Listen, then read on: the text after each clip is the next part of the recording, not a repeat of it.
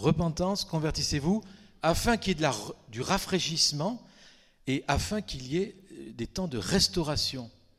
Voilà. Ensuite, deuxième texte, Marc 9, versets 11 et 12. Les disciples lui firent cette question Pourquoi les scribes disent-ils qu'il faut qu'Élie vienne premièrement? Parce qu'ils posaient des questions sur la fin des temps. Ils disaient Mais qu'est-ce qui va se passer? Et Jésus répond Élie viendra premièrement, il rétablira toutes choses. C'est un peu bizarre comme parole, parce que Élie était mort, c'est un prophète qui était mort depuis longtemps. Et c'est quoi cette histoire que Élie va venir et va rétablir toutes choses? Et puis bien sûr, une explication, c'est Malachie, dernier texte, chapitre 4, versets 5 et 6. Je vous enverrai Élie, le prophète, avant que le jour de l'Éternel arrive, ce jour grand et redoutable. Il ramènera le cœur des pères à leurs enfants, le cœur des enfants à leurs pères, de peur que je ne vienne frapper le pays d'interdit. Donc, retenez, dans le premier texte, acte 3, il est question de la conversion pour des temps de rafraîchissement jusqu'au temps de rétablissement. Donc c'est la trajectoire. Hein. La, la, conversion, c'est pas seulement pour aller au ciel, être réconcilié avec Dieu, ça commence par là. Mais la trajectoire, c'est un rafraîchissement sur des nations, sur des régions, et puis ensuite un rétablissement. Et là, j'en viens maintenant à des histoires. Vous n'êtes pas, j'espère que vous écoutez un minimum quand même les actualités, bien que ce ne soit pas toujours euh, très joyeux, mais quand même, dans l'actualité récente, il y a deux choses qui se passent, qui m'ont frappé, qui se sont passées en même temps. Il y a ce réveil qui a lieu dans l'université chrétienne d'Asbury, dans le Kentucky, aux États-Unis, et en même temps, un élève de lycée dans un lycée en France a assassiné un professeur d'espagnol qui est morte, assassinée, en plein cours. C'est deux choses dans la même semaine. je me suis dit, mais c'est. Alors, j'ai eu, j'ai eu coup de fil de plusieurs euh, serviteurs de Dieu qui me disent Luc, là, il y a, qu'est-ce que Dieu nous dit, là? Il y, a un truc qui se passe, là. La mort et la vie. Et alors, il est vrai que dans des universités américaines, il y a eu aussi des, morts et des, saccages. Hein. Donc, je ne fais, je fais pas les comparaisons entre des pays. Mais moi, ce qui m'a frappé, c'est ces deux choses si terribles. Petite parenthèse, il s'est passé un truc absolument étonnant il y a deux jours. À l'enterrement de cette professeure, son compagnon a dansé autour du cercueil et les gens se sont mis à danser aussi. Ça m'a rappelé des souvenirs au niveau de Josué. Hein. Pareil, un cercueil et on danse autour. Il se passe quelque chose. Bon, alors, je simplement la mort et la vie. Donc, c'est la vie qui, est, dans les deux endroits, c'est des endroits de formation. C'est des endroits d'éducation. Et euh, en fait, ce qui se passe, c'est que les lieux d'éducation, pas seulement, mais surtout cela, sont l'enjeu d'une véritable guerre. C'est une guerre qui est d'abord spirituelle. D'un côté, Dieu appelle les hommes à se tourner vers lui et il met l'accent sur la jeune génération. Donc il appelle tous les hommes, il veut les attirer à lui et pour restaurer, pour racheter, pour convertir, pour préparer le rétablissement de toutes choses. Et d'un autre côté, il y a une rage qui monte de l'ennemi qui veut, Jésus a dit, il est venu pour piller, pour tuer et on pensait que c'était symbolique, c'est pas symbolique du tout. C'est jusqu'à la destruction physique. Et donc euh, l'ennemi veut égorger, veut détruire les, destinées.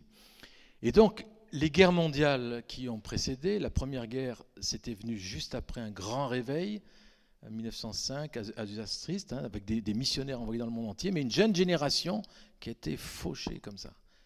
Plusieurs disent que là, il y a eu un, effet contre, un, vent contraire, quoi, pour empêcher l'embrasement du monde pour l'Évangile. Deuxième fois, c'est avec la Seconde Guerre mondiale. Et puis, on trouve, ces, on trouve ces, phénomènes dans les Écritures. On trouve par exemple, euh, en particulier, deux événements.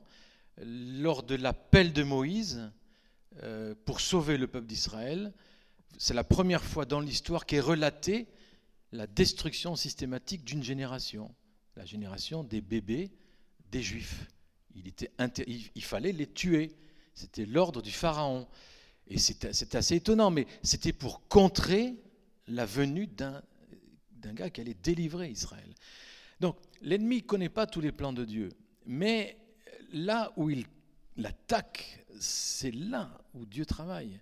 Donc Moïse, et puis au temps de Jésus, vous connaissez tous, au temps de Jésus, massacre de toute une population, des bébés, des enfants qui sont nés dans cette tranche-là. C'est Hérode qui savait qu'il y aurait un sauveur d'Israël, un roi qui, allait, qui était né quelque part, mais il ne savait pas exactement quand. Donc hop, tous les bébés nés là-dedans vont être massacrés. Donc on sent cette rage de l'ennemi, la même qui n'a pas changé. Donc il y a une, Dieu prépare une moisson et il y a une guerre. En tout cas en France, le contraste était terrible. Il y a un esprit de mort qui est là. Et en fait, nous sommes aussi dans une guerre de signes. Et ça, c'est le psaume 74 qui nous le dit, verset 2, puis on ne va pas tout lire, mais lorsqu'il est dit, Souviens-toi de ton peuple que tu as acquis autrefois, que tu as racheté comme la tribu de ton héritage. Souviens-toi de la montagne de Sion où tu faisais ta résidence. Porte tes pas vers ces lieux constamment dévastés. L'ennemi a tout ravagé dans le sanctuaire. Tes adversaires ont rugi au milieu de ton peuple. Ils ont établi pour signe leur propre signe. Je saute quelques versets.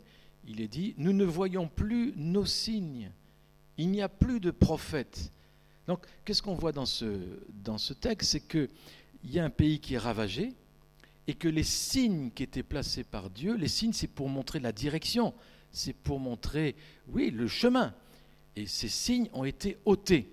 Les prophètes sont des signes qui parlent au nom de Dieu pour avertir, pour encourager parfois. Ce sont des signes. Le mot enseignant, je le dis souvent, en France, le mot enseignant, ça veut dire porteur de signes.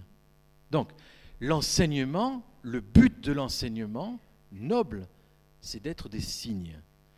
Et donc, il y a une guerre de signes. L'ennemi dit, je ne veux plus de signes. Vous savez aussi, lorsque Ésaïe le prophète a annoncé la venue de Jésus, il a dit, je vous enverrai un signe. Ce sera un enfant, on l'appellera Emmanuel, ça sera un signe. Donc en fait, nous sommes appelés à être des signes. Et le monde de l'enseignement est appelé à être porteur de signes. Et Jésus, le dernier commandement qu'il a donné, enseignez les nations. Ça veut dire soyez des signes pour les nations. Donc aujourd'hui, je pense que Dieu envoie un signe. Et le signe, ce qui se passe dans cette université, euh, qui n'est pas nouveau d'ailleurs, je pense que c'est un signe. C'est pas venu n'importe où. Vous avez remarqué quand même. C'est une université euh, chrétienne, visitée par l'Esprit, une petite réunion n'a pas pris fin. Et c'est des dizaines, 50 000 personnes qui sont déjà passées euh, là-bas pour goûter une présence de Dieu absolument étonnante. Et université chrétienne. Donc, maintenant j'en viens au premier point. Dieu prépare des outres neuves, des, rénove des outres pour recevoir l'Esprit. Donc en fait, nous sommes des outres. Hein. Chacun ici, tu es une outre, tu ne le savais pas peut-être, mais tu es une outre. Hein. Une outre, c'est-à-dire pour recevoir le Saint-Esprit, le Saint-Esprit de Dieu. Nous sommes en tant que communauté, que famille, une outre.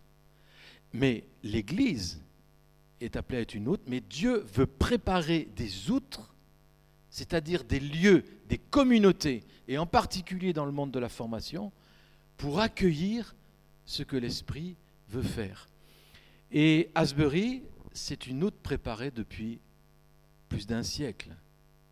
C'est une outre où les étudiants, ils avaient leur chapel service toutes les semaines. Parole de Dieu toutes les semaines. Prière régulière pendant un an, deux ans, trois ans, dix ans, quinze ans, il ne se passe rien de spécial. Mais il y a une culture, une culture de chercher Dieu, de sa parole, qui prépare le terrain. Et quand l'Esprit vient, ça reste parce que le terrain est prêt. L'outre, elle est prête.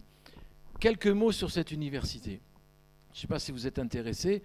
Quand on parle d'université, il y a un signe pour la France. Je vais revenir, mais voilà, je dis, je cite ce qui est dit sur cette université. dans leur site, j'ai regardé les sites internet, etc. Écoutez ça.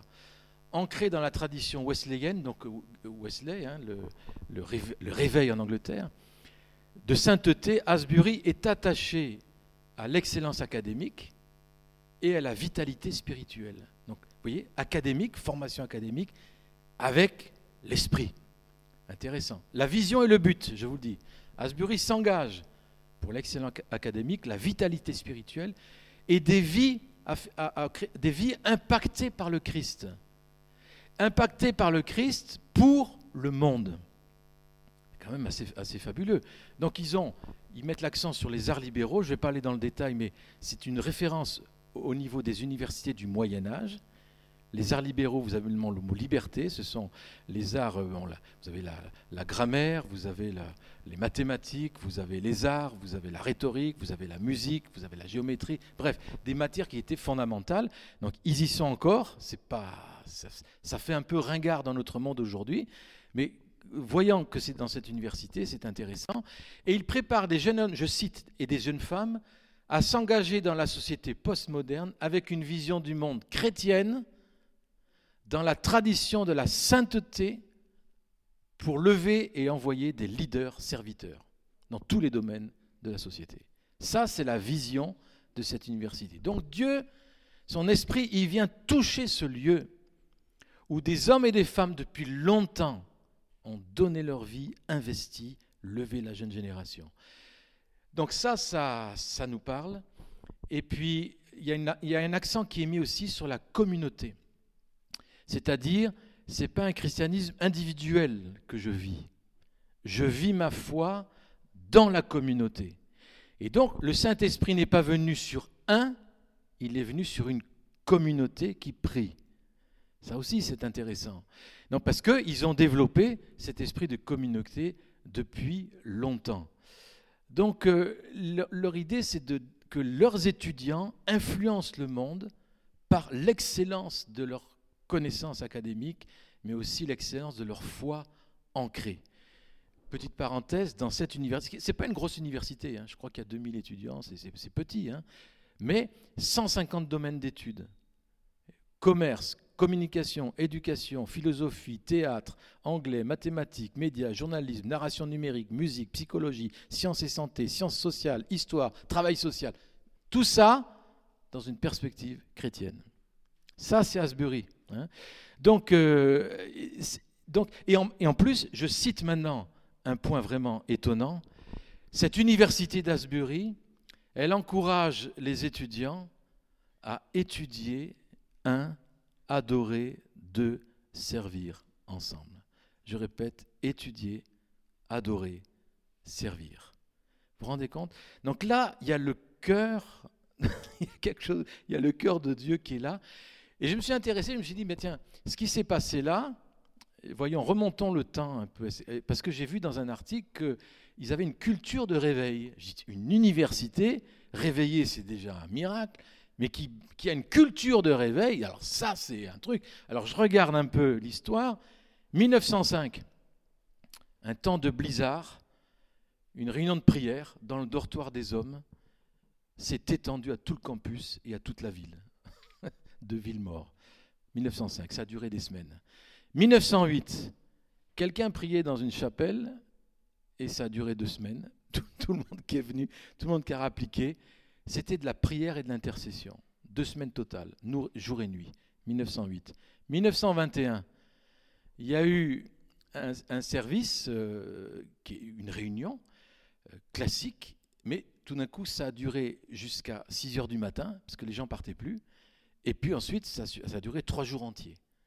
Voilà. Donc, 1950, il y a un étudiant qui témoigne. Et il se met à, à conduire à des confessions. Repentez-vous, l'étudiant, aux autres étudiants, convertissez-vous. Et tout d'un coup, manifestation de Dieu, d'autres témoignages. Et puis, en 1950, on estime à 50 000 personnes qui ont fait une expérience de nouvelle naissance en 1950, grâce à ce réveil-là, qui s'est propagé dans d'autres lieux. 1958, huit ans après, un réveil comment Pareil, il y a prière et jeûne réunion de prière et jeûne, des étudiants. et ça a débordé pendant 63 heures. 1970, alors là, c'est intéressant. 1970, je ne sais pas si ceux qui se rappellent, ceux qui étaient nés, n'est-ce pas? Voilà. Le contexte, c'est quoi? C'est les universités américaines en grande ébullition. Vous savez, nous, c'était 68, eux, 70, ça a chauffé aussi. C'est-à-dire que dans beaucoup d'universités, les étudiants avaient séquestré les directions. D'accord? Mettaient le feu aux bâtiments, détruisaient les parkings et les véhicules sur tous les États-Unis. Et ça, c'était le contexte. Donc, dans les étudiants du campus, de Asbury, ils priaient pendant ce temps pour un réveil spirituel. Et ils attendaient le Seigneur. Le 3 février 1970, il y a un moment de méditation tenu par les étudiants le matin, il y a une présence de Dieu tangible. Il y a un prof, et pas n'importe lequel, un prof de philo, qui dit, là, il y a vraiment de la présence de Dieu. Et il conseille au doyen qui devait prendre la parole, il lui dit, écoute, là, il faut faire un appel, il y a, un truc de Dieu là. Donc le doyen, il, euh, il prend la parole et il invite les étudiants à, un appel et puis aussi à, témoigner s'ils avaient vécu quelque chose avec le Seigneur. Et bien sûr, petit à petit, il y a, une foule qui vient d'étudiants pour témoigner de ce que Dieu faisait. En ce moment, il est en train de toucher, de, de, changer, de chambouler. Et ça se succède, ça se succède. Il y a un esprit de réveil qui vient. Il y a des personnes en liesse, c'est-à-dire une joie exubérante. Parce que là, actuellement, c'est calme, c'est soft, mais c'est beau, c'est profond. Mais en 70, ça, c'est une joie, une liesse. Et alors, euh, donc, euh, le temps de méditation, il a duré 19 heures, euh, jusqu'à 19 heures le même jour, et ça a continué plusieurs jours. Les cours ont été annulés pendant au moins une semaine, et ça a été 144 heures ininterrompues. Mais même après la reprise, il y a une équipe télévision qui arrive. J'ai vu le, le reportage de 70. Il y a l'équipe de télévision qui arrive. Alors les, gens, ils se disent, mais est-ce qu'on va les laisser? Parce que ça, ils peuvent tout se moquer de tout. Donc est-ce qu'on va les laisser faire? Alors ils ont dit, allez, on, y va, on les laisse. Donc l'équipe de télé rentre. Et puis le présentateur aux informations nationales, on a encore l'archive de la bande son, quoi. et puis on voit le gars, il dit, il dit aux, téléspectateurs, vous allez, j'ai été témoin de quelque chose que j'ai jamais vu. Vous qui écoutez, cessez maintenant toute activité et écoutez. Et là, vous avez la caméra et le, zoom sur les étudiants et ce qui se passe. Et alors la conviction de péché, repentance, témoignage, prière, louange. Et alors, il paraît que les, les c'était pas les, les, les, plus petits, si vous voulez, les plus misérables, les plus pauvres, les, plus, les moins doués, c'était ceux qui étaient propulsés en avant par le Seigneur. Donc c'était, ça a dépassé les barrières dénominationnelles, c'était des nuits de prière, et il y a eu quelques 2000 équipes qui sont parties de 1970 pour aller dans les églises et sur au moins 130 campus universitaires du pays pour témoigner de ce que Dieu faisait. Ça, c'était 1970. 1992, pareil, confession d'étudiants, un service de une fin de conférence, 127 heures de prière et de louange. Notre tabernacle de 4 heures. Bon, mais là, il y a, l'esprit qui est là, et tu n'as pas envie de partir. 2006, une chapelle d'étudiants, pareil, 4 jours de culte, de prière, de louange continue. Et maintenant, février 2023. Donc tout a commencé le 8 février, moment de prière. Je sais qu'Alana t'en a parlé l'autre fois, tu as fait ça, mais dans l'auditorium. Et puis alors, comme tous les mercredis à 10h, les étudiants étaient rassemblés pour leur culte, là, chapel service, et le pasteur, il prêche sur euh, Romains 12, 9, 21, c'est-à-dire sur euh, l'amour en action. Et puis, euh, lui, il n'était pas content. Après coup, il a dit, mais c'était minable ce que j'ai dit. il n'y avait rien, quoi. Il n'y avait pas de... Mais Dieu a utilisé ça. Et il y a un appel à la confession. Et là, tout d'un coup, des centaines qui tombent à genoux. Qui tombent à genoux, qui tombent à genoux, touchés par la présence de Dieu à tel point que depuis plusieurs semaines, le culte continue. Je ne sais pas ce qu'il en est maintenant, mais bon, en tout cas, ça a duré au moins trois semaines. Et cette effusion, elle a, elle a, elle a embrasé d'autres universités et d'autres pays. Je sais que le Mexique actuellement a été touché par euh, Asbury aussi. Et là, c'est un stade rempli de 10 000 qui ont commencé à louer, adorer des heures et des heures et des heures. il se passe euh, quelque chose. Ce qui se passe en ce moment, c'est quelque chose de très, je dirais, de, de, paisible, de profond, de méditatif. Alors la petite anecdote, euh, ils ont quand même dû gérer. Ils ont quand même dû gérer. Il y a des charismaniaques qui sont arrivés avec des chauffards ils ont mis le ramdam dedans, on leur a dit calmez-vous, hein, respectez ce que Dieu fait. Et il y, en a, la plupart ont, obtempéré, mais il y en a qui ont dû être. Donc, comme quoi, il y, a, a des uluberlus aussi, qui arrivent. Bon, ça c'est la petite anecdote. Moi, ce, qui me montre, c'est que, euh, vous voyez, il y, a, y a quand même des gens qui accompagnent et qui sont là et qui visitent. Mais ce qui est, euh, il y a un mélange. Tous les témoins parlent d'espoir, de joie, de paix. Et au niveau des réseaux sociaux, euh, ceux qui ont vécu là-dedans, ils disent ça n'a rien à voir. On, ne palpe pas ce qu'on vit là-bas. Donc ça passe pas au travers des. C'est pas la même chose. La présence de Dieu, elle passe pas aussi puissante, bien sûr, que quand on est sur place.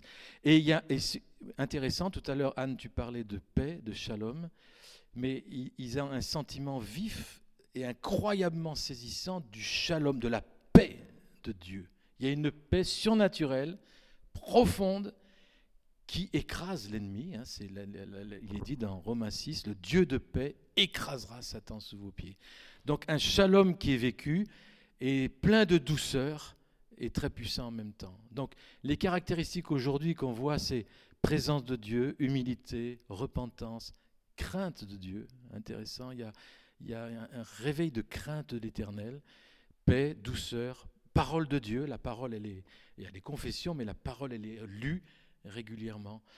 Donc voilà, vous voyez, de la même façon que Dieu a préparé la venue de Jésus, par les prophètes, par, par l'histoire, par les voies romaines, par tout ça, eh bien, Dieu prépare des outres communautaires et individuelles pour déverser son esprit. Donc en France, le Seigneur prépare des outres.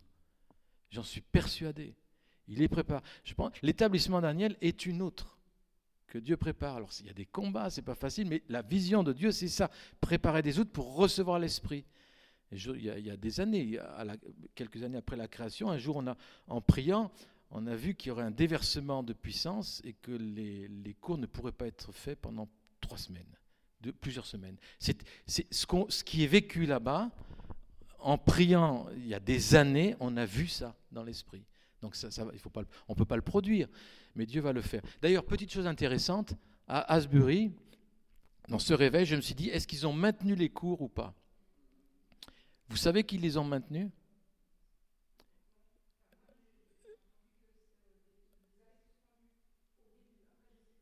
Ils ont suspendu un moment.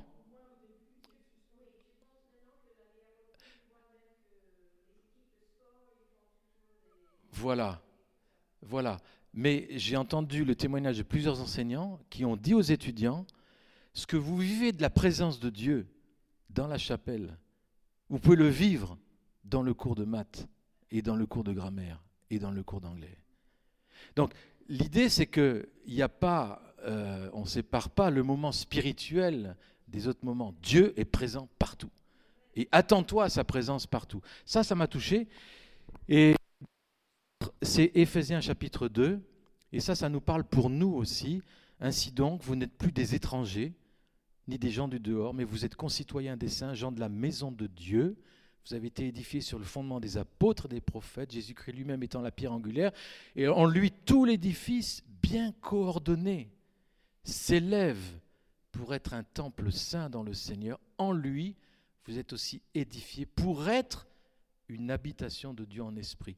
Remarquez une chose, l'appel d'une église, d'une communauté, d'une famille, c'est d'être une habitation de Dieu, une habitation pour l'esprit. Et vous remarquez quand même, fondé sur les apôtres, les prophètes, bien coordonné, s'élever. Ça veut dire que le manque de coordination, des jointures qui manquent, ça empêche le déversement de l'esprit. Ça veut dire que chacun en a une place importante dans l'édifice que Dieu fait. Parfois on dit, mais c'est pas important, mais Dieu dit, chacun est important dans l'édifice. Et si tout le monde est bien coordonné, aligné les uns aux autres avec Dieu, Dieu déverse l'esprit. Donc ça veut dire qu'il y a une sorte, les outres que Dieu fait sont des outres où il y a, il y a, de l'ordre aussi, vous voyez il y a de la structure, ce n'est pas une structure de mort, mais il y a une structure pour accueillir la vie. Donc Dieu veut déverser son esprit. Et Anne me disait il y a quelque temps, elle me disait, mais les cultes que l'on fait ici, pourquoi est-ce qu'on est déplacé? Alors bien, on, connaît les raisons. Mais Dieu renverse, il, rachète tout, vous savez. Il, il, utilise tout. Et je pense qu'il nous veut ici, pendant le temps qu'il faudra, parce que ici, ce lieu et ce périmètre, c'est un héritage particulier de Dieu. Et c'est comme si on était là pour accompagner, renforcer ce que Dieu veut faire au niveau des enfants et des jeunes et la vision qu'il a sur le long terme. Donc chaque temps de louange, chaque temps de prédication, chaque temps de prière sur ce lieu-là est tellement important pour Dieu parce que il veut qu'on débouche quelque chose. Et c'est là que j'en viens à l'autre partie. Peut-être pour certains c'est déjà c'est déjà connu, mais quand même, dans Ésaïe 49, verset 8, il est dit ainsi par l'Éternel, au temps de la grâce, je t'exaucerai, au jour du salut, je te secourrai, je te garderai, je t'établirai pour traiter alliance avec le peuple, pour relever le pays et distribuer les héritages désolés. Et vous savez tous ici que nous sommes sur une terre d'héritage. Juste un rappel, l'abbaye de Murbach, fondée en 727 par Pirmin, et ce Pirmin influencé par le christianisme irlandais. On va pas revenir dessus, mais c'est beaucoup de liberté, beaucoup de louanges, beaucoup de prières, beaucoup d'évangélisation, d'implantation, d'apostolat. C'est tout ça. Donc ça, c'est la première chose. Et puis, en, 1850, c'est devenu un des plus grands centres euh, intellectuels de la région. Intellectuel dans le sens, une foi avec l'intelligence. Et donc, vous aviez, c'était un lieu d'adoration, d'adoration, parce que je rappelle que c'était des adorations perpétuelles. C'était du 24-24. Dans, dans, les abbayes à l'époque, c'était ça. Encore aujourd'hui, dans le monde catholique, il y, a, il y a un peu quelque chose comme ça. Mais voilà, donc ça, c'était important. Et donc, ce rayonnement a été euh, jusqu'à l'Allemagne, en Suisse, etc. Il y avait une grande bibliothèque. À l'époque, c'était énorme, 350 ouvrages, grammaire, philosophie, théologie. Donc, ce qui est intéressant, ce n'était pas seulement de la théologie. C'était, ils s'intéressaient à tout. Il y avait tout le conseil, donc grande bibliothèque. Et puis, ils avaient ce qu'on appelle un scriptorium. Alors, vous savez, aujourd'hui,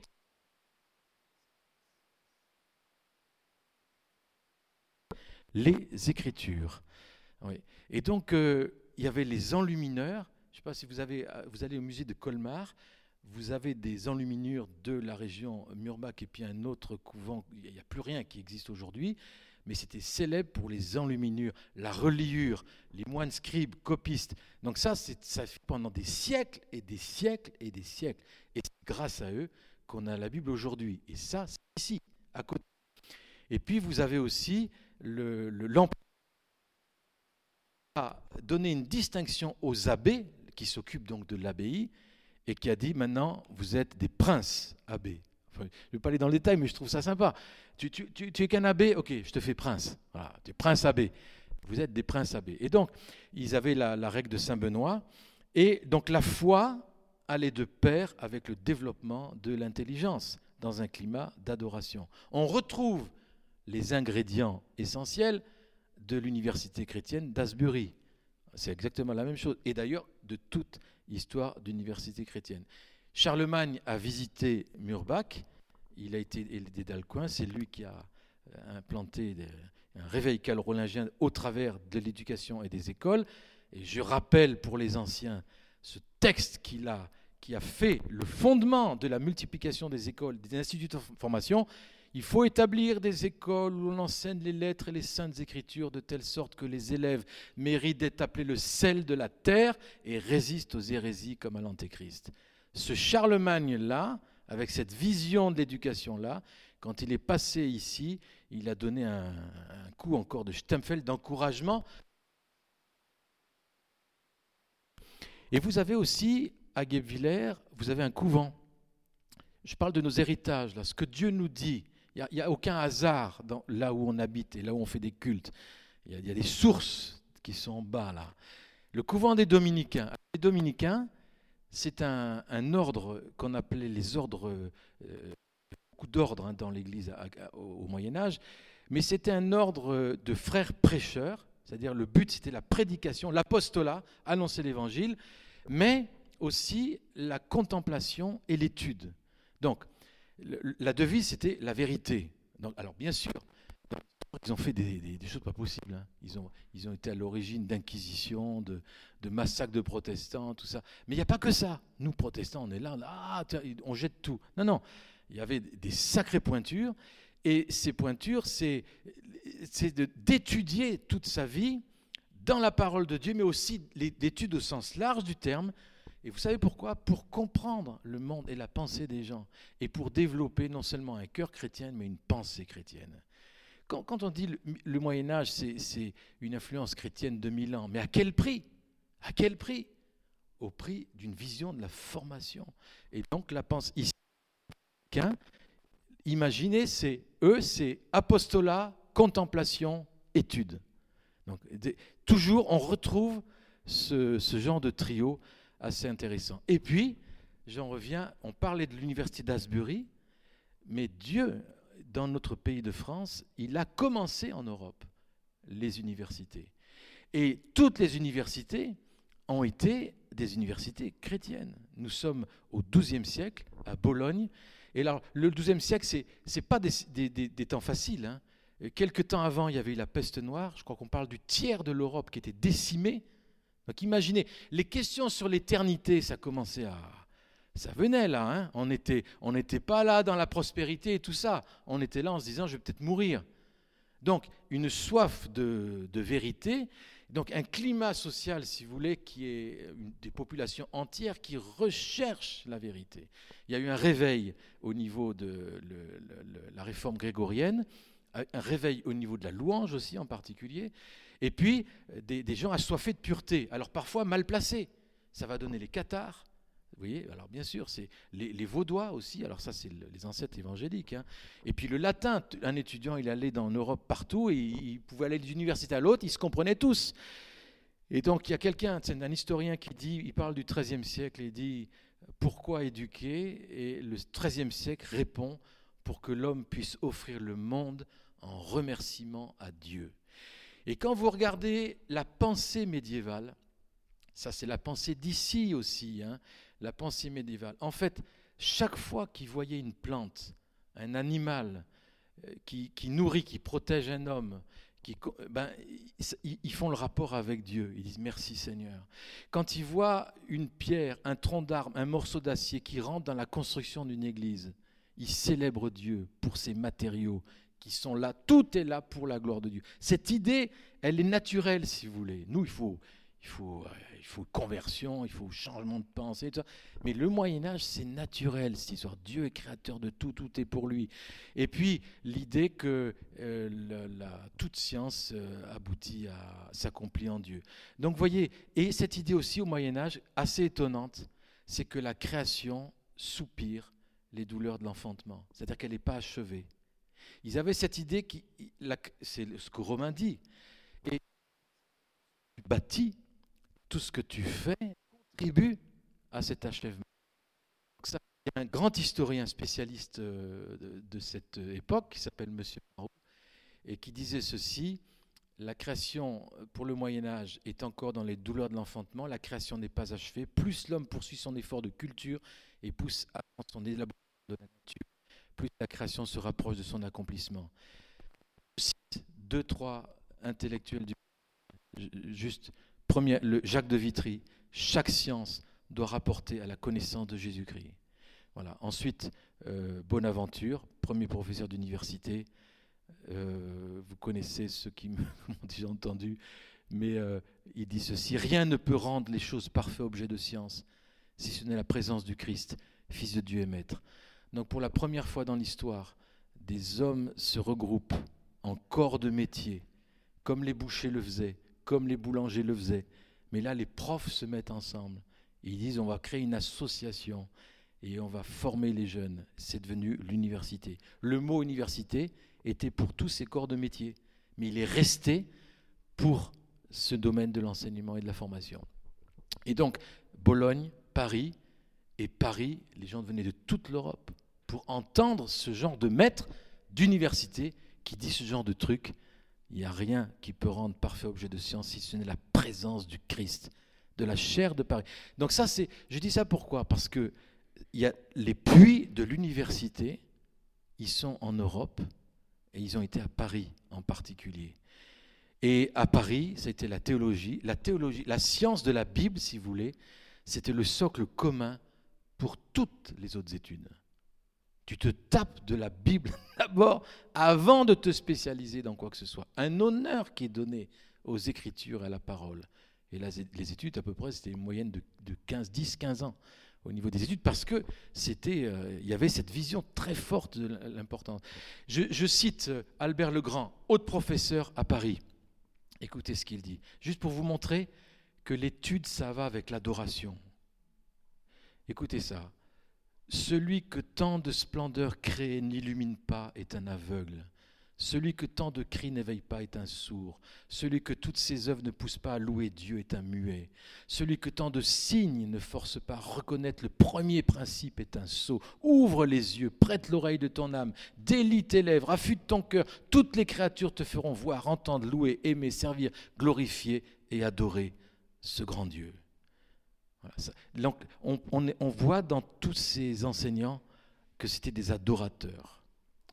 Et vous savez que ici, nous sommes dans un lieu où pour la première fois depuis euh, des années, Dieu suscite euh, des enseignants depuis pas longtemps, 30 hein, ans, qui commencent à les journées en, adorant le Seigneur, qui se regroupent pour adorer. L'autre jour, quand on était avec ces, ces, représentants de 20 écoles, l'Afrique et tout ça, à adorer Dieu ensemble. Je ne sais pas si vous imaginez, mais c'était inimaginable il y, a, quelques années. Dieu restaure l'adoration au niveau des structures d'enseignement parce qu'il veut amener son réveil. Et donc Paris a été l'exemple. Les gens venaient de partout pour voir ce qu'il faisait et ils ont reproduit les universités sur le modèle de Paris. Il y en avait à peu près 79 qui sont implantées entre le XIIe et le XIVe siècle. alors Bologne, c'était la première, Salamanque, Padoue, Naples, Pise, Florence, Oxford, Cambridge, Prague, Vienne, Deventer aux Pays-Bas, Heidelberg, Erfurt en Allemagne, etc. Et donc là-dedans, adoration, pensée qui se tourne vers Dieu, c'était commun, c'était la motivation. Et alors, euh, ensuite, on fait. Alors, après, bien sûr, il y a fausse doctrine, il y a eu, des, eu perte de vision, comme souvent. Hein. Et puis, il a fallu un réveil de nouveau. Et c'était la réforme. Et à la réforme, le réveil de la réforme, automatiquement, ça, a commencé et ça a accompagné un réveil des écoles et des universités. Quand, quand si vous voulez, l'évangile ne touche pas le domaine de la formation, le pays n'est pas touché. Parce que le domaine de la culture, il n'est pas touché. Donc, en tant qu'évangélique, si vous voulez, on pourra passer notre vie à évangéliser, et c'est bien, et il faut continuer à le faire. Mais si ce n'est pas accompagné d'un immense effort de culture et de formation, on ne touche pas en profondeur la nation et on ne crée pas des outres. Donc, j'aimerais vous lire quand la réforme est venue en France. Toi, mettez-vous en imagination à Paris. Et à Paris, le recteur d'université, comme chaque année, l'université de la Sorbonne à Paris, tout, le monde est là, c'est dehors, ça se passe, et il y a le discours d'entrée.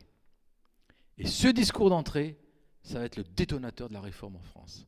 Écoutez ça, c'est M. Kopp. Messieurs, c'est une grande chose que la philosophie chrétienne, et une chose trop excellente pour qu'aucune langue puisse s'exprimer pensée puisse la concevoir, donnée de Dieu à l'homme par Jésus-Christ lui-même. Elle nous fait connaître cette vraie félicité qui ne trompe personne, nous faisant croire et comprendre que nous sommes vraiment fils de Dieu. L'éclat de la splendeur de la sagesse de Dieu éclipse toutes les lueurs de la sagesse du monde.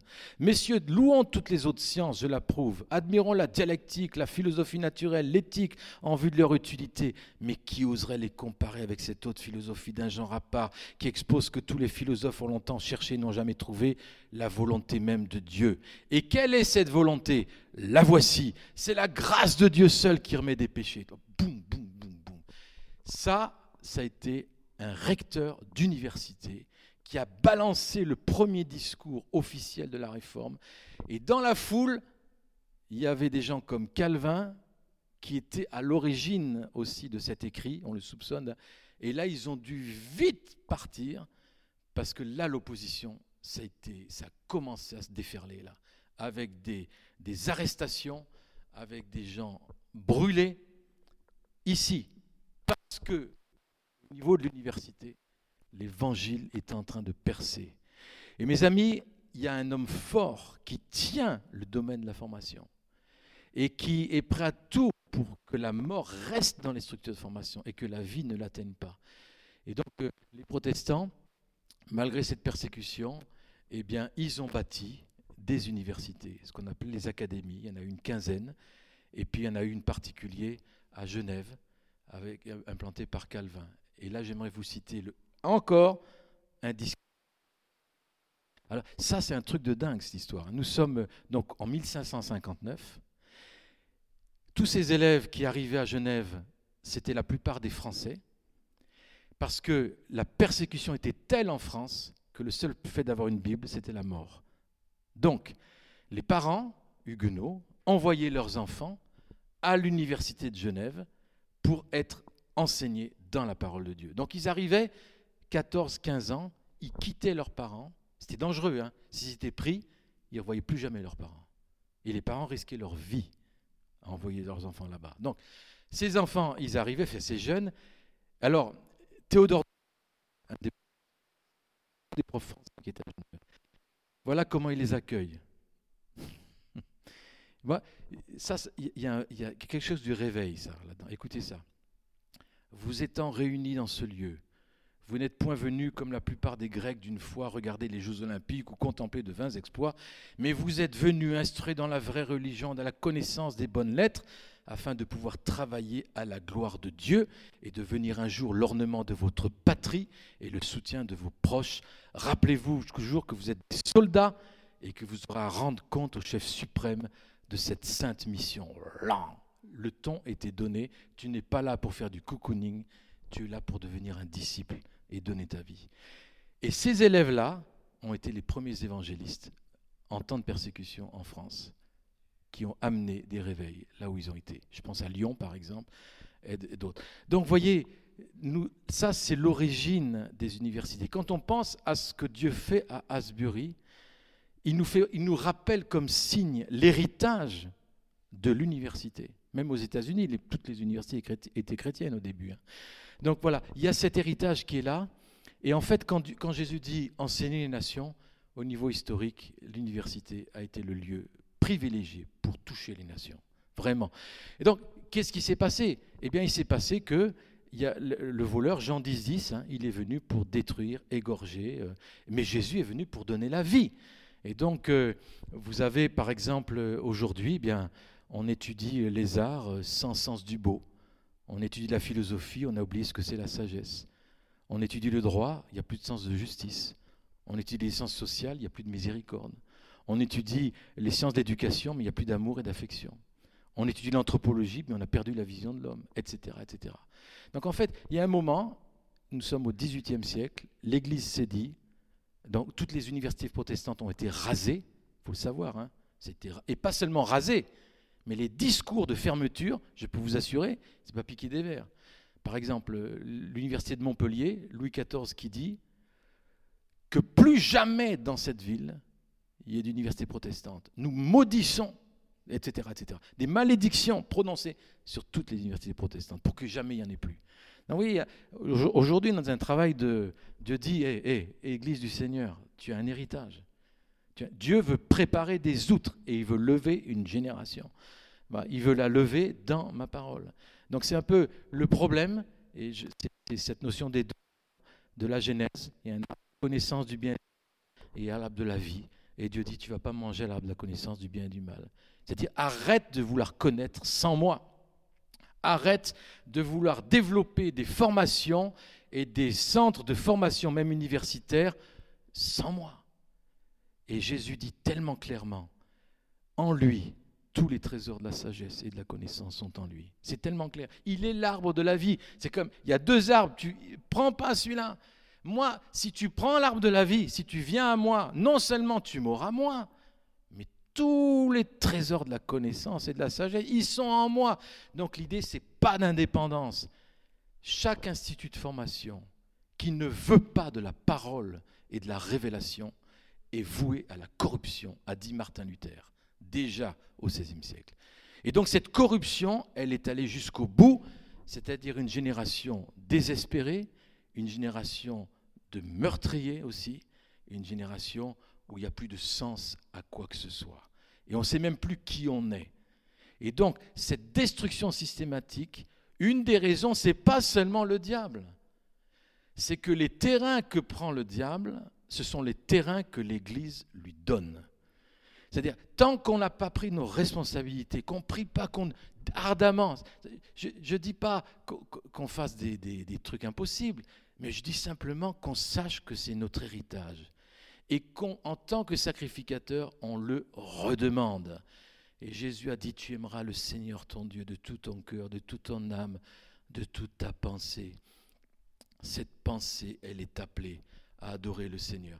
J'aime beaucoup la citation d'un des grands scientifiques français, euh, André-Marie Ampère, d'où le mot ampère euh, en électricité, et qui dit ceci, nous sommes en 1800 et quelques, étudie les choses de ce monde, c'est le devoir de ton état, mais ne le regarde que d'un œil, que ton autre œil soit constamment fixé à la lumière éternelle. Écoute les savants, mais ne les écoute que d'une oreille, et que l'autre soit toujours prête à recevoir les doux accents de la voix de ton ami céleste. N'écris que d'une main, et de l'autre tiens-toi aux vêtements de Dieu, comme un enfant se tient aux vêtements de son Père, que mon âme à partir d'aujourd'hui reste unie à Dieu. Donc la connaissance aboutit à la reconnaissance, à l'adoration. Donc nous sommes ici dans un lieu où en tant qu'Église Josué, nous sommes appelés à accompagner ce que Dieu fait, à commencer à le proclamer, à le prier, à comprendre ce que Dieu est en train de faire. Ça prend des années parfois mais Dieu prépare des outres, les outres de nos cœurs, les outres de notre communauté. Nous sommes dans des temps de Pourim, demain, après-demain, et Pourim, c'est la même histoire que tout ce que je vous ai raconté. C'est l'histoire d'un Mardoché qui voit une jeune fille qui a plus de papa et de maman, orpheline, comme aujourd'hui la génération en France, et qui prend cette Esther chez lui, dans sa maison. Qu'est-ce qu'il fait chez lui? Eh bien, il la forme, il l'éduque, on savait pas, l'ennemi ne savait pas qu'une princesse, une reine allait sortir de cette maison, de ce tonton-là, de ce, c'était, ça semblait dérisoire. Mais Dieu n'a pas changé de stratégie.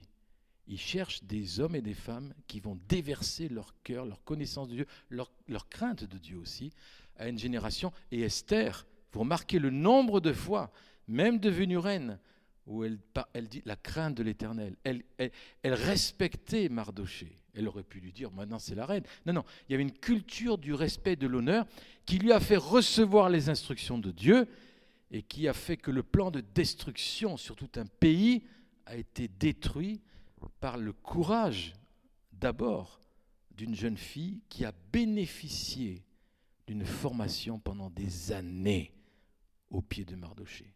Dieu veut lever des gens formés, réformés, transformés pour toucher les nations. C'est ça le cœur de Dieu, c'est l'onction d'Élie. Élie, l'onction d'Élie, c'est quoi? Ben, Ramener le cœur des pères aux enfants. Mais Élie, qu'est-ce qu'il a fait? Il était prophète tout seul, il a galéré, découragé, malgré toute la puissance contre Jézabel et tout ça. Et il y a un moment, il n'en pouvait plus. Il a dit J'en ai marre, je veux mourir, je peux plus, je suis tout seul. Et puis Dieu lui dit, non, t'es pas tout seul, etc. Et maintenant, ok, au lieu de t'occuper de ton ministère à toi, tu vas commencer à t'occuper des autres. Et tu vas oindre ce roi. Tu vas oindre ce prophète. À ma place? Oui, à ta place. Ça veut dire que j'ai plus de place? Non, c'est ce prophète. Donc, cette onction d'Élie, si vous voulez, c'est se déverser, trouver les Élysées et les déverser. Mais vous remarquez que dans la promesse, Ça suffit pas. Ça suffit pas des cœurs de père qui se déversent sur des fils. Encore faut-il qu'il y ait une réponse qui dit moi je veux. Sinon ça ne marche pas. Donc il y a un double sens qui est là, un double mouvement. Et là, quand il y a ce double mouvement, eh bien, il y a, que, et quand Jésus dit l'esprit d'Élie va revenir, il parle de cet esprit entre les générations, de ses cœurs de père et de ses cœurs de fils. C'est quand même intéressant. Est-ce que c'est comme ça qu'une nation se rebâtit? Ça paraît un peu, je sais pas moi, ça paraît bizarre. Mais il n'y a que Dieu pour penser des trucs pareils. Il dit oui, quand tu rebâtis les générations et les relations, et quand il y a des Élysées avec des, des, Élis, eh bien, je guéris le pays. Et ça, c'est et je restaure le pays. Donc voilà. Et maintenant, je termine par des paroles prophétiques qui ont été données la semaine dernière pour la France. Et c'est avec notre ami euh, Éric Péchin et autres. Et cette, cette dame Arlène Westerhoff, Westerhoff qui parle d'un réveil de réconciliation et d'amour en France. Et Dieu qui va relâcher un réveil de la romance de son amour et de la crainte de l'éternel. Donc on retrouve les ingrédients des réveils. Amour de Dieu, crainte de Dieu. On le voit à Asbury, on le voit au Moyen Âge, on le voit dans les universités protestantes. Voilà. L'Église française, on ne pourra pas l'arrêter, dit-elle. Instoppable, instoppable, je ne sais pas comment il traduit, mais personne ne pourra stopper ce mouvement de Dieu. Je vois tellement de jeunes être propulsés dans tous les domaines de la société. pas propulsés dans l'Église. L'Église, c'est quoi l'Église? C'est le lieu où l'on est ensemencé, mais le but c'est d'être dehors. voilà, c'est très bien qu'il y ait des ministères dans l'Église aussi, mais le but c'est d'être dehors. Donc là, voilà, des ministères pour toute la société. C'est une nouvelle ère qui, est dans le corps de Christ en France. Le Seigneur dit qu'il a de nouvelles prospérités libérées pour la France. Il y a une nouvelle race de prophètes qui est en train de se lever dans toutes les sphères de la société. Des prophètes dans toutes les sphères de la société. Vous savez que Werner, par exemple, avec l'agriculture. Il, cherche la pensée de Dieu pour l'agriculture. On appelle ça comment dans le jargon biblique? On appelle ça un prophète. C'est-à-dire, un prophète, c'est celui qui capte une pensée de Dieu pour son domaine d'activité. Si c'est l'éducation, tu es appelé à être prophète dans l'éducation. Si c'est dans l'économie, tu es appelé à être prophète de l'économie, c'est-à-dire qu'est-ce que Dieu dit dans ce domaine? Donc Dieu dit, je vais lever une race de prophètes pour toutes les sphères de la société. Et nous, l'Église, Josué. On est appelé à non seulement croire cela, mais l'accompagner et dynamiser cela. L'ennemi craint ceux qui ont ce genre de vision. Je peux vous dire, il sera prêt à tout pour tout dessécher, parce qu'il ne veut pas. Mais nous, on veut. C'est ça le problème. Et puis l'onction de Boaz, et je termine, l'onction de Boaz, deux effets. Le Seigneur va leur donner l'autorité de guérir des collectivités, des portions de société, des régions. Le cœur de Boaz qui a amené la guérison qui a amené la, provision dans des temps de famine. Et puis l'onction de Boaz qui est libérée dans le monde des affaires, de l'entrepreneuriat, etc. Et puis, au travers de la générosité, Boaz, il était bon, généreux. Cette générosité aussi signe aujourd'hui dans notre monde l'Église appelée à être généreuse. Donc, voyez, conclusion, qu'est-ce qu'on doit faire avec tout ça? Reconnaissant qu'il y a un signe. Il y a d'un côté la mort, de l'autre côté la vie. Et Dieu dit, je veux la vie dans les instituts de formation. Donc il veut pas seulement la vie, il veut créer des nouvelles outres, établissement Daniel, etc. Et il veut réformer les outres existantes. Voilà, par son esprit. Donc croyons, levez nos têtes. Il y en a ici parmi nous qui sont depuis 30 ans, 35 ans dans ce ministère. Mais Dieu dit, ce n'est pas le moment de baisser les bras. Désir. Ensuite, laissons le fil à plomb de Dieu nous toucher, nous redresser.